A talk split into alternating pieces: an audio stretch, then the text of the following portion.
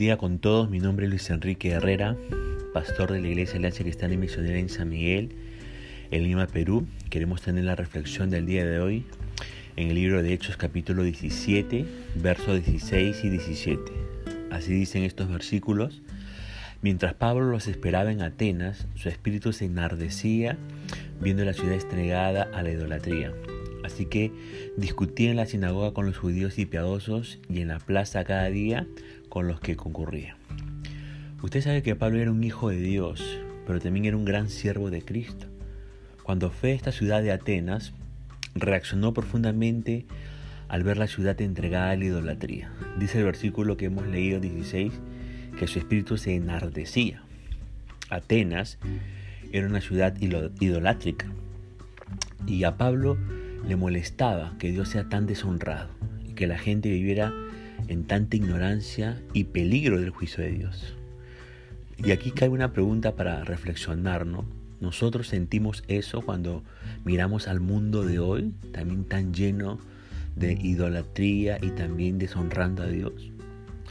Ahora, tenemos que hacer más que solo sentir, tenemos que compartir. Por eso queremos responder a esta pregunta. ¿Cómo podemos compartir el Evangelio con personas que no van a la iglesia? Bueno, Pablo hizo tres cosas importantes para compartir el Evangelio con personas que no van a la iglesia. En primer lugar, estableció contacto con ellos. Usted puede verlo ahí en los versículos 17 al 21, ¿no? Mire, la emoción que Pablo sintió al ver tanta idolatría lo llevó a entablar un diálogo con la gente. Para compartir el Evangelio hay que hacer contacto con los que no conocen a Dios. ¿Cómo lo hizo Pablo? Dice el verso 17 en la primera parte que discutía en la sinagoga con los judíos y piadosos, pero también discutía en la plaza, dice, cada día con los que concurrían. Hay que ir a donde está la gente. Y Lucas, el autor de este libro, narra la manera en que Pablo tomó contacto con los filósofos en el verso 18. Algunos discutieron con él, se interesaron en Pablo, aunque un poco despectivamente, otros escuchaban con mayor atención, le invitaron a tener una conversación en el aerópago, que era un centro de discusiones. Ahora, acá también cabe una pregunta para reflexionarnos. ¿Cómo podemos tomar contacto nosotros con la gente donde vivimos? ¿Cómo podemos nosotros eh, tomar contacto eh, con la gente que está alrededor de la iglesia, ¿no? O del lugar donde nosotros nos congregábamos, ¿no? Tenemos que preguntar dónde se reúnen las personas, qué es lo que le interesa a las personas, ¿no? ¿Cómo podemos hablar con estas personas? Ahora, el contacto es importante, pero no es suficiente. También hay que considerar, en segundo lugar, eh, puentes, tener puentes en lugar de levantar barreras. Mire, con los judíos y piadosos en la sinagoga, ¿sabe cuál era el puente que tenía Pablo? Era el Antiguo Testamento, eso dice el versículo 17. Pero ¿dónde podía comenzar con los filósofos? Entonces para esto Dios lo inspira y se dirigió a ellos cortésmente, dice el verso 22, pero comentó sobre la cantidad de ídolos que tenían ellos en la ciudad, en el versículo 23. Y note que no los condenó rotundamente. Pablo no fue categórico en condenarlos. Lo que hizo fue tomar un elemento de la idolatría que ellos tenían. Ahí el verso 23 dice que toma el rótulo que tenía ahí, me imagino, ¿no? Al Dios no conocido, toma ese rótulo. Y ese rótulo lo usa como puente para el Evangelio, para compartir el Evangelio. Qué brillante, ¿verdad? Ahora, lo crucial en la evangelización es establecer puntos de unión y comunicación con los oyentes y no levantar barreras que nos impidan la transmisión del Evangelio. Ahora, yo hago una pregunta. ¿Qué puente podemos usar nosotros para poder predicar el Evangelio?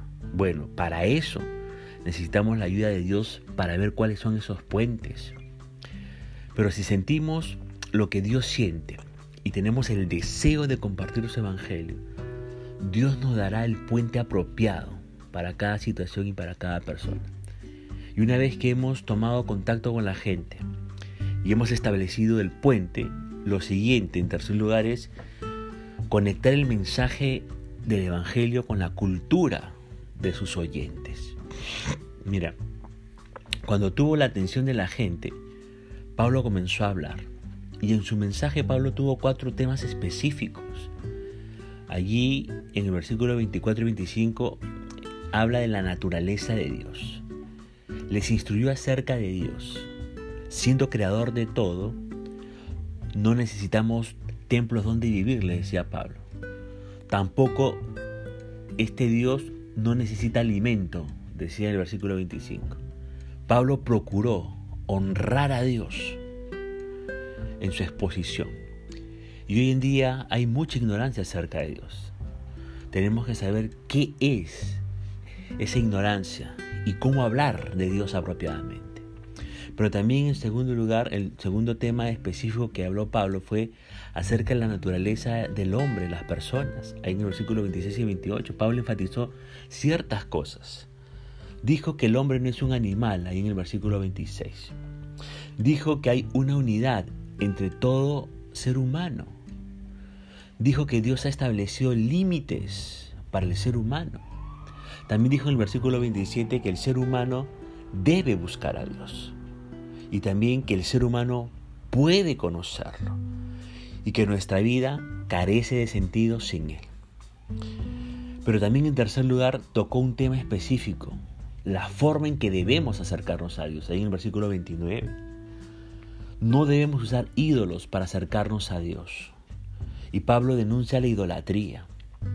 Cualquier ídolo esconde la gloria de Dios y lo deshonra. Eso dice Romanos capítulo 1. Y en cuarto lugar, el cuarto tema que también tocó eh, Pablo específicamente fue la necesidad del arrepentimiento, en el versículo 30 y 31. Vivían en ignorancia. Dios tiene misericordia, le dice pero también exige que reconozcamos nuestra ignorancia y nuestra vana manera de vivir.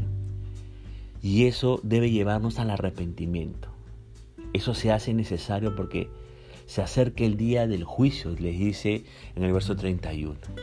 Ahora, ¿sabemos cuál es el mensaje que debemos predicar en este tiempo usted y yo? ¿Qué es lo que la gente necesita saber? Mire, el mensaje que predicamos debe ser mucho más sustancial que simplemente decirle a la persona que Dios te ama.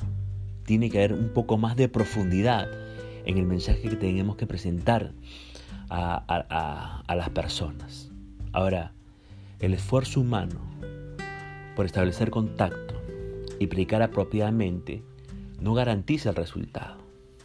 ¿Por qué le decimos eso? Porque fíjese en el verso 32 que algunos se burlaron del apóstol Pablo. Otros mostraron un interés diplomático, ¿verdad?